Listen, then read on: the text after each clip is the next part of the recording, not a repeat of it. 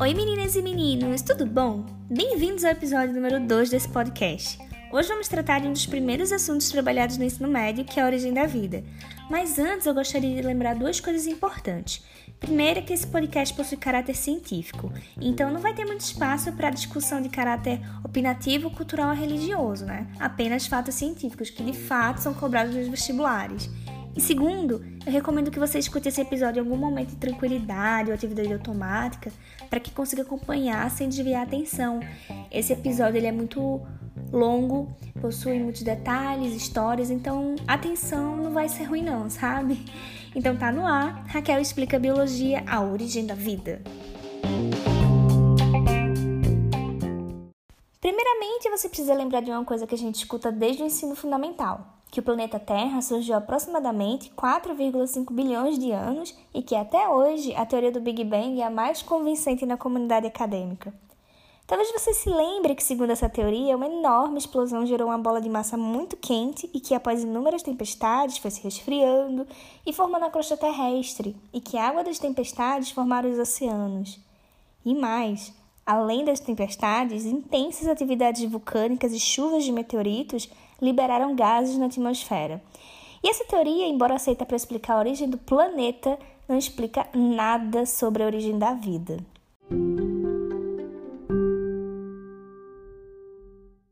Na história da humanidade, várias teorias tentavam explicar esse fenômeno de como a vida na Terra começou. A primeira de todas foi a teoria do criacionismo, ou fixismo. Essa teoria explica que todo ser vivo foi criado por uma força divina, um Deus, por exemplo. Porém, falando no campo científico, Aristóteles, lá na era clássica, ele percebeu larvas que surgiam nos alimentos que estavam expostos ao ar livre, ou girinos e outros pequenos animais de vida aquática que surgiam em águas paradas. E aí ele falou o seguinte: que a vida surgia espontaneamente a partir da matéria que está naquele ambiente. Ou seja, Aristóteles disse que se tinha uma carne podre, surgia larvas, se tinha água parada, aparecia girinos. E como regra, todos os indivíduos dessa forma eram dotados de algo chamado de princípio vital ou princípio ativo, que estava presente no ambiente e era essencial para sua formação, como um ingrediente de uma receita. Essa teoria é conhecida como teoria da geração espontânea ou também de abiogênese.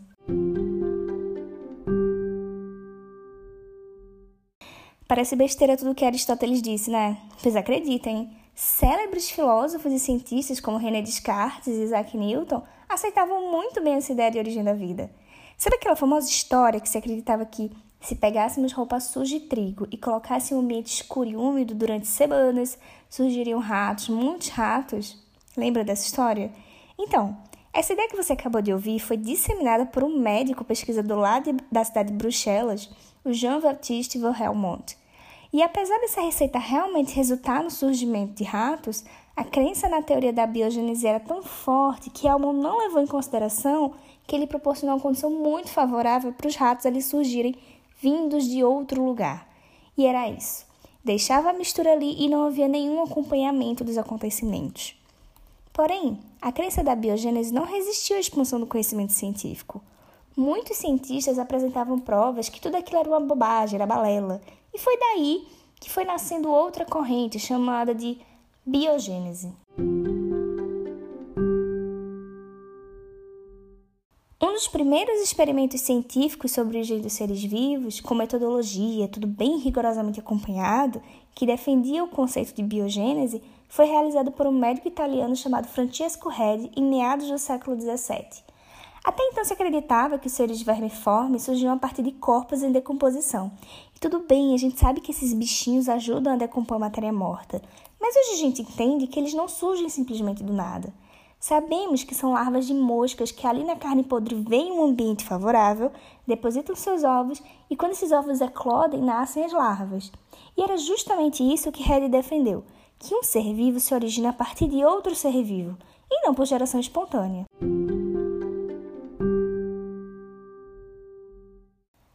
Para provar sua teoria, Harry fez o seguinte experimento. Imagina só. Ele colocou um pedaço de carne em um vidro vedado e outro pedaço de carne em um vidro aberto.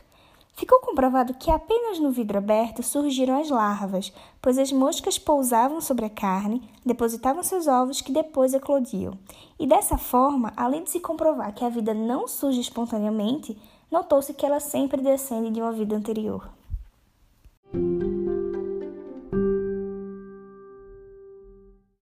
E aí que lá naquela época, com esse experimento de Red, a teoria da geração espontânea ela perdeu credibilidade, dando espaço para que a biogênese tivesse seu valor, né? Só que nos anos seguintes, a abiogênese voltou a ser usada para explicar a origem dos seres microscópicos. Vamos entender agora.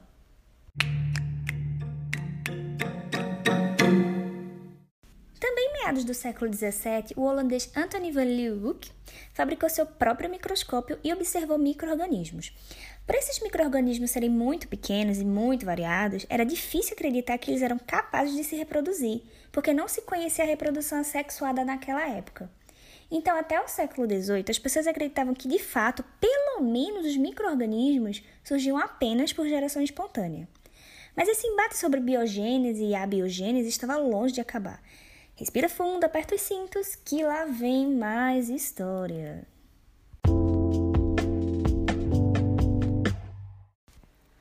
Em 1711, um francês chamado Louis Joblot realizou o seguinte experimento, vê só. Ele ferveu um caldo nutritivo que tinha como base a carne e colocou em dois frascos limpos. Um frasco ele tampou, o outro ele deixou aberto. E depois de uns dias percebeu que o frasco que estava destampado apresentava uma coloração mais escura, diferente do frasco que permaneceu vedado. Então ele pegou uma amostra do caldo mais escuro e, ao olhar no microscópio, notou a presença de microorganismo. Ele repetiu o mesmo procedimento no caldo que estava do frasco vedado e percebeu que não havia nenhum microorganismo naquela amostra. E aí ele concluiu que os microorganismos surgiam de, entre aspas, sementes que vinham do ar e não pela geração espontânea da matéria inanimada que fazia parte do caldo nutritivo.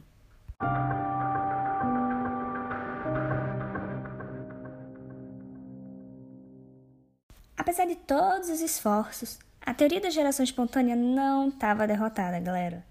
Em 1745, o cientista inglês John Needham realizou vários experimentos em que fervia frascos contendo substâncias nutritivas. Após a fervura, ele fechava os frascos com rolha de cortiça, que são essas que a gente coloca em garrafas de vinho, e deixava esses frascos em repouso por alguns dias. Depois, ao examinar essas soluções ao microscópio, Needham observava a presença de microrganismos. A explicação que ele deu aos seus resultados foi que os micro-organismos teriam surgido por geração espontânea. Ele dizia que a solução nutritiva continha aquela força vital que Aristóteles falou lá há muito tempo atrás. Posteriormente, em 1770, o padre pesquisador italiano Lázaro Spallanzani repetiu os experimentos de Needham, mas com algumas modificações e, consequentemente, teve resultados diferentes. Spallanzani colocou substâncias nutritivas em oito balões de vidro, tá? Imagina aí, oito balões de vidro, sendo que quatro desses balões ele fez a mesma coisa que Needham. Ele tampou com errolhas de cortiças. Já nos outros quatro balões, ele derreteu o gargalo de vidro, vedando bem direitinho, nada sai, nada entra ali. Depois, eles eram fervidos durante um tempo, e aí, depois desse processo, Spallanzani deixou resfriar por alguns dias. Ele pegou as amostras dos caldos, tanto dos que estavam vedados quanto os com, que estavam com rolha de cortiça, e foi lá fazer as amostras. Percebeu que aqueles caldos, ao observar no microscópio, houve aparecimento de micro-organismos apenas nos que estavam com as rolhas de cortiça, diferentemente dos caldos que estavam nos balões que teve seus gargalos vedados por derretimento do vidro, daquela história, nada entra, nada sai.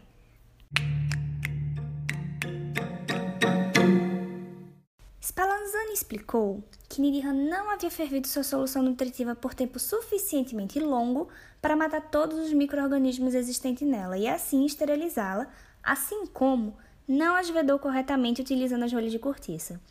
Nidham respondeu essas críticas dizendo que, ao ferver por muito tempo as substâncias nutritivas em recipientes hermeticamente fechados, Spallanzani havia destruído a força vital e tornado o ar desfavorável ao aparecimento da vida. Então Spallanzani quebrou os gargalos de vidro que foram fundidos, que estavam estéreis, e deixou ali por um tempo, com o caldo exposto ao ar mesmo. E em seguida surgiu os micro-organismos, mostrando que a fervura não tirou a tal força vital que tanto falavam. Mas acho que acabou? Não, não, não, não. Needham ainda foi capaz de contra-argumentar. Disse que o ar, ao entrar em contato com o caldo exposto, a força vital ela se restabelece e assim os micro-organismos podem surgir espontaneamente. Olha, eu sei que depois disso, Spallanzani, cansadão dessa história e sem argumentos, não conseguiu descartar essa hipótese e nessa polêmica toda aí, Needham saiu fortalecido com a sua teoria de abiogênese.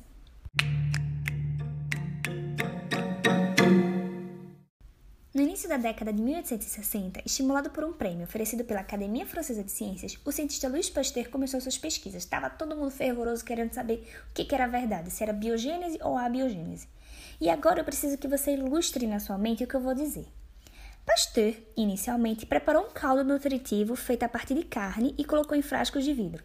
Nada novo até aí, né?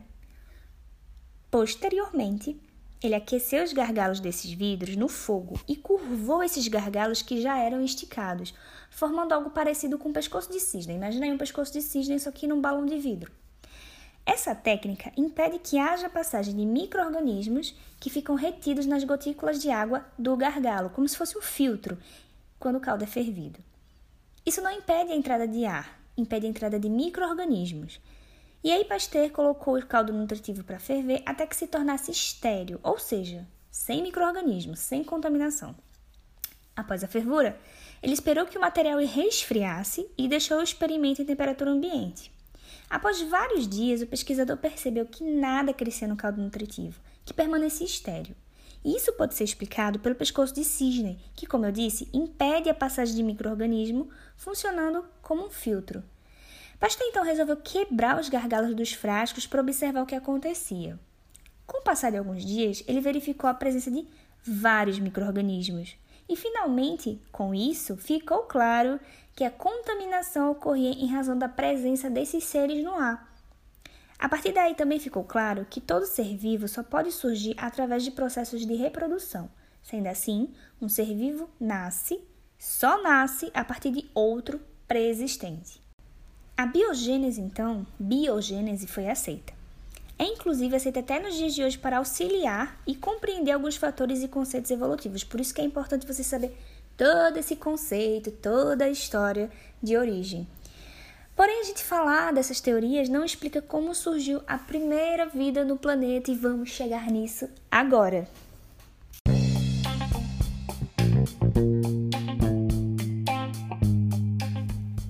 seres vivos não surgem espontaneamente da matéria inanimada, então como eles surgiram na Terra? Vocês estão ouvindo meu cachorro latir. Muito bom.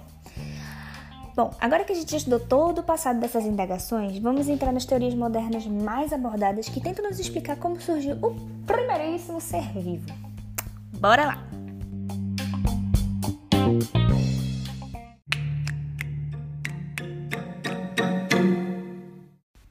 Uma das teorias modernas chama-se panspermia. Segundo a panspermia, a vida na Terra se originou a partir de, atenção, substâncias precursoras da vida, ou mesmo de seres vivos provenientes de outros locais do universo. Ou seja, a teoria propõe que a vida veio de outro lugar.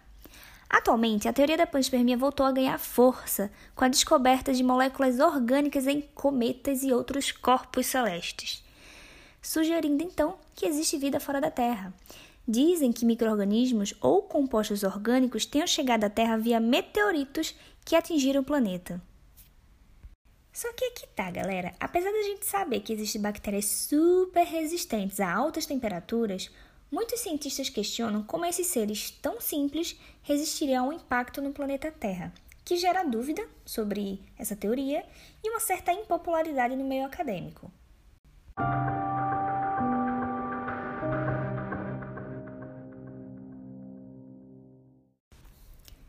Só que aí, em 1920, Oparin e Haldane defenderam a teoria da evolução química, também chamada de teoria da evolução molecular. Essa teoria foi proposta inicialmente pelo biólogo inglês Thomas Huxley e retomada por Oparin Haldane anos depois.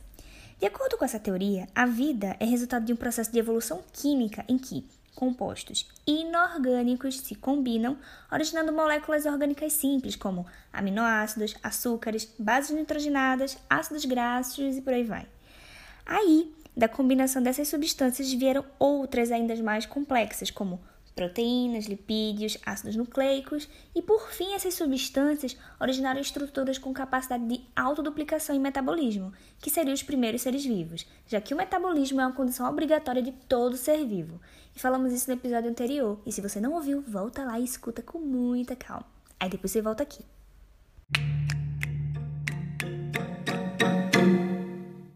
Contudo, todavia, se você está ouvindo esse podcast na ordem, então você sabe do que eu estou falando. Então, bora continuar.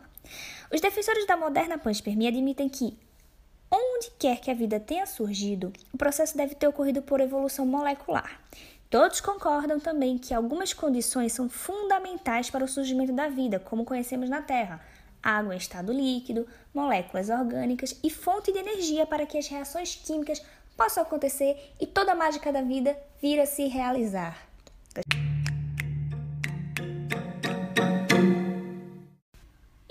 eram as condições na Terra primitiva. Vamos falar com mais calma como o início da existência da Terra foi turbulento. A temperatura era altíssima, a ponto de fundir as rochas da superfície terrestre. Olha que tenso. Além disso, a jovem Terra era bombardeada direto por asteroides que vinham do espaço sideral, que se chocavam com a superfície terrestre em eventos de grandes catástrofes, contribuindo então para o aumento da temperatura do planeta. E descobertas recentes sugerem que a maior parte da água e do elemento carbono que existe em todo ser vivo na Terra chegou a bordo dos asteroides que se incorporaram ao planeta durante a sua formação. A água trazida pelos corpos celestes evaporava, uma vez que a Terra era muito quente, e acabava se acumulando como vapor na atmosfera da Terra. Ao atingir as camadas superiores e frias da atmosfera, o vapor de água se condensava, produzindo nuvens carregadas e que se precipitavam em forma de chuva. Devido à temperatura elevada da superfície terrestre, a água voltava a evaporar e o processo ficava lá se repetindo durante várias e várias vezes. Em algum momento, a superfície da Terra já havia esfriado o suficiente para que água líquida se acumulasse nas regiões mais baixas da crosta, formando imensas áreas formando imensas áreas alagadas, que deram origem aos oceanos. E após todos esses eventos que levaram milhões de anos, desconfia-se que por ser agora um local mais a menos, surgem daí os primeiros seres vivos. Uou! E de onde teriam vindo as moléculas orgânicas que originaram os primeiros seres vivos? Ainda não há resposta definitiva para essa questão. Como já falei, uma das possibilidades, segundo descobertas recentes, é que substâncias precursoras da vida tenham vindo do espaço em cometas e asteroides, só para que você não se confunda, o que causa confusão no meio científico é a possibilidade de micro-organismos terem sobrevivido ao impacto de asteroides na Terra, uma vez que eles viam, entre aspas, de carona. A ideia de substâncias precursoras da vida ter pego carona, mesmo que inorgânica ainda, é a hipótese aceita. Em 1953, o estadunidense Stanley Miller construiu um aparelho simulador onde se tentava recriar as condições existentes na Terra primitiva. O professor dele na época, Urey, acreditava que a atmosfera da Terra em seus primórdios era semelhante à de planeta gasoso, sendo constituída fundamentalmente por metano, amônia e hidrogênio. E eu preciso que você respire fundo agora e tente visualizar o que eu vou falar agora. Vamos bem devagar aqui. O simulador de Miller consistia em um aparelho formado por tubos e balões de vidro conectados. Dentro deles havia uma mistura de gases supostamente presentes na Terra primitiva, além de vapor de água. A mistura gasosa era submetida a fortes descargas elétricas que simulavam o quê? Os raios, produzidos durante as grandes tempestades que devem ter ocorrido no planeta em formação. No simulador também havia um condensador que resfriava a mistura de gases. O resfriamento levava o vapor de água a se condensar e escorrer para a parte inferior do aparelho, onde um aquecedor fazia a água ferver e transformar-se novamente em vapor. E aí retornava ao sistema. Assim, Miller tentava simular as chuvas e a evaporação da água que deviam ocorrer na superfície muito quente do planeta. Se você não conseguir visualizar direitinho o que eu acabei de falar, você coloca lá no, no Google Imagens, coloca lá uh, simulador de Miller. E aí vai aparecer lá e aí, escutando esse áudio você consegue associar as partes em questão. Mas continuando. Miller deixou o simulador funcionando durante alguns dias e, quando examinou o líquido com testes químicos, ele revelou que substâncias que não existiam no início do experimento, como diversos tipos de, atenção, aminoácidos, ácidos graxos simples e ureia, entre outras substâncias, estavam presentes. Na fase gasosa foram detectados monóxido de carbono, dióxido de carbono e gás nitrogênio. O experimento de Miller ficou famosíssimo por ter sido o primeiro a demonstrar a possibilidade da síntese de aminoácidos. Gente, aminoácido é um componente fundamental de proteína nas condições abióticas supostamente existentes na Terra primitiva.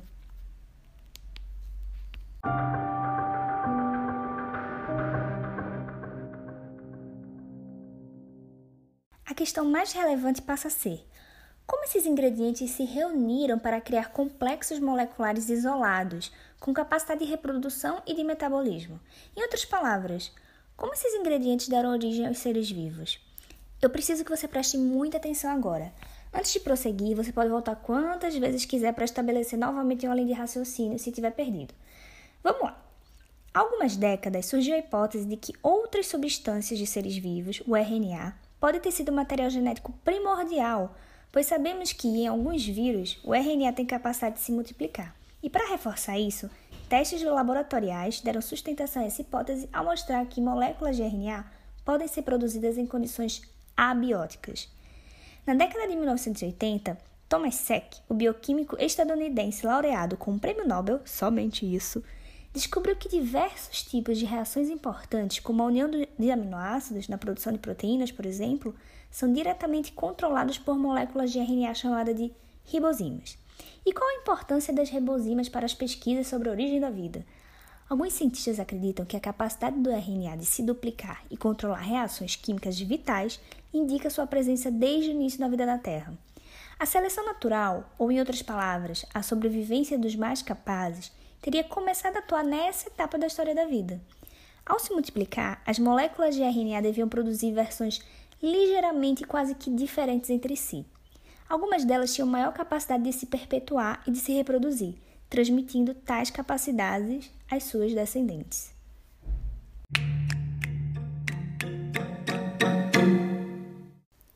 Nos seres vivos atuais, os processos químicos que caracterizam a vida ocorrem sempre no interior de células.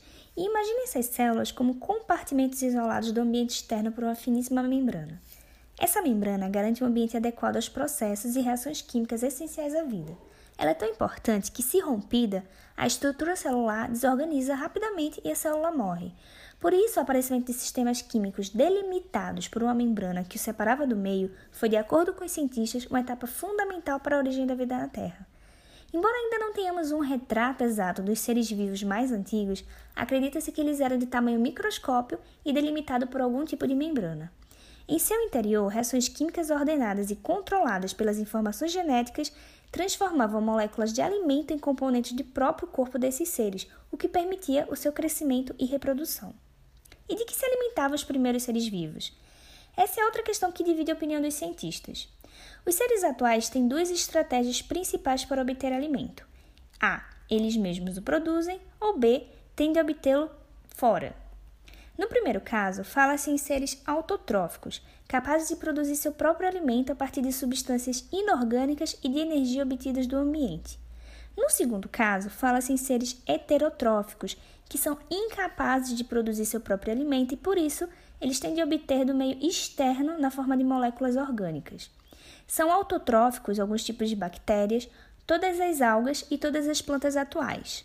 São heterotróficos os fungos, certas bactérias e todos os protozoários e todos os animais.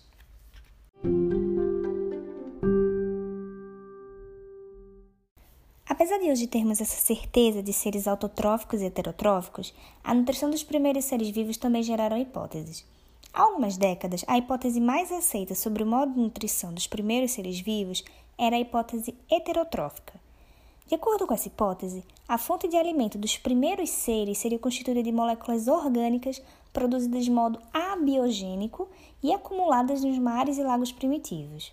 O principal argumento em favor dessa ideia é que os primeiros seres vivos, por serem muito simples, ainda não teriam desenvolvido a capacidade de produzir substâncias alimentares e seriam, portanto, heterotróficos, alimentando-se de substâncias orgânicas disponíveis lá no meio.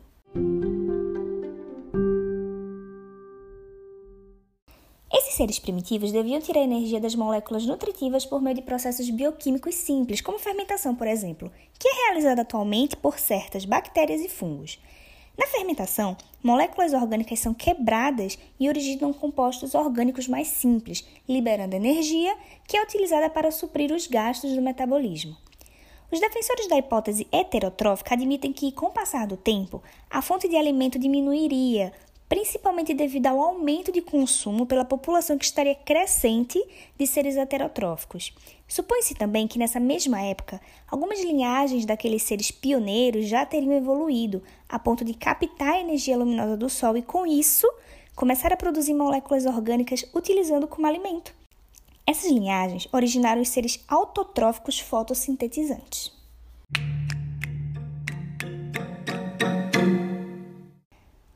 Atualmente, a hipótese mais aceita sobre o modo de nutrição dos primeiros seres vivos é a hipótese autotrófica. Seus defensores argumentam que na Terra primitiva não haveria moléculas orgânicas em quantidade suficiente para sustentar a multiplicação dos primeiros seres vivos até o surgimento da fotossíntese.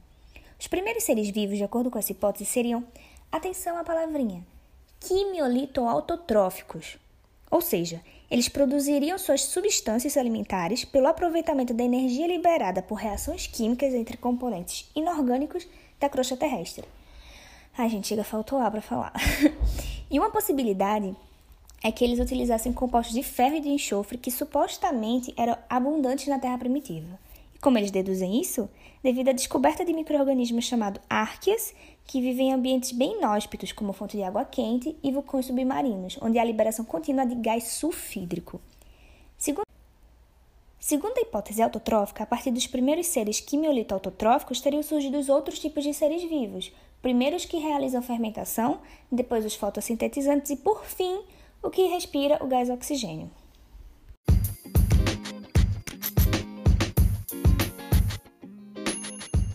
E aí, galera, como é que vocês estão? Eu sei que esse episódio tá cheio de informação.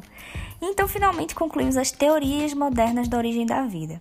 Agora a gente vai abordar algumas coisas como origem de fotossíntese e como se formam as células eucarióticas.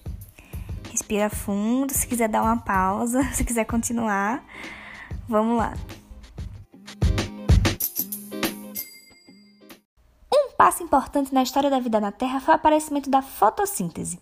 A capacidade de utilizar substâncias simples mais energia da luz solar fez com que bactérias fotossintetizantes primitivas invadissem os mares e todos os ambientes úmidos do planeta. A proliferação foi tanta que o gás oxigênio liberado por essas bactérias alterou a composição da atmosfera terrestre. A partir de 2,5 bilhões de anos atrás, a concentração de gás oxigênio que nem existia aumentou tanto que conseguiu até chegar à porcentagem atual, que é em torno de 21%.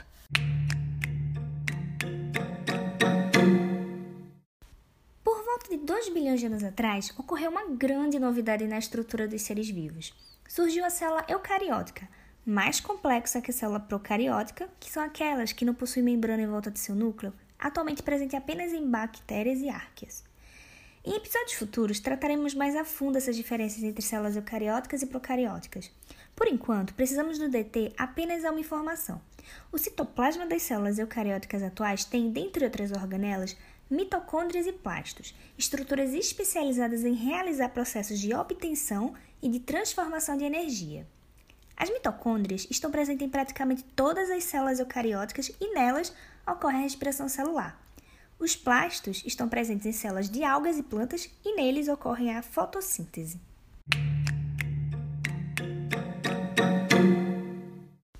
Cientistas acreditam que tanto mitocôndrias como plastos originaram-se de bactérias primitivas que, em um passado bem distante, associaram-se às primitivas células eucarióticas. Quando digo a palavra associar, imagine uma célula eucariótica englobando uma bactéria primitiva, como se estivesse engolindo essa célula e levando para dentro da sua estrutura, mas sem causar nenhum dano. Essa é a ideia central da hipótese endossimbiótica ou hipótese simbiogênica. O termo simbiose, que compõe ambas as denominações, significa viver juntos. Segundo essa hipótese, as primeiras células eucarióticas adquiriram capacidade de respirar gás oxigênio quando passaram a abrigar em seu citoplasma células procarióticas respiradoras. Então aí se estabeleceu uma troca de benefícios entre esses seres.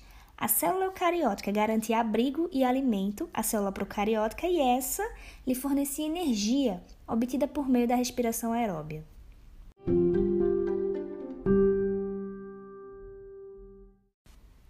De acordo com os cientistas, a associação foi tão bem sucedida que se tornou permanente e os primitivos inquilinos procarióticos se transformaram em mitocôndrias, organelas essenciais à sobrevivência da célula eucariótica. E o meu cachorro continua latindo. Vamos prosseguir. De acordo com a hipótese endossimbiótica, a história dos plastos é muito semelhante à das mitocôndrias. Os plastos teriam surgido pela associação entre células eucarióticas, que já estavam associadas às ancestrais das mitocôndrias atuais, e também se associaram a bactérias fotossintetizantes. Portanto, as células de algas e de plantas atuais seriam o resultado de uma tripla associação de seres primitivos: a célula em si, plastos e mitocôndrias. São diversas evidências que dão sustentação à hipótese de origem endossimbiótica da célula. Por exemplo, as mitocôndrias e os plastos têm DNA próprio, sintetizam algumas de suas próprias proteínas e são capazes de se autoduplicar.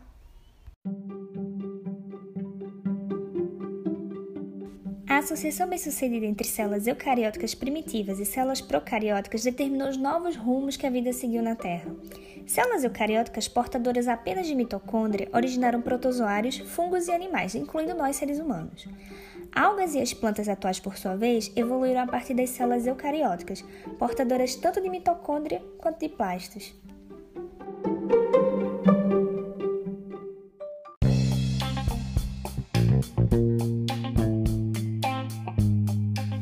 Finalmente chegamos ao fim desse episódio número 2 de Origem da Vida.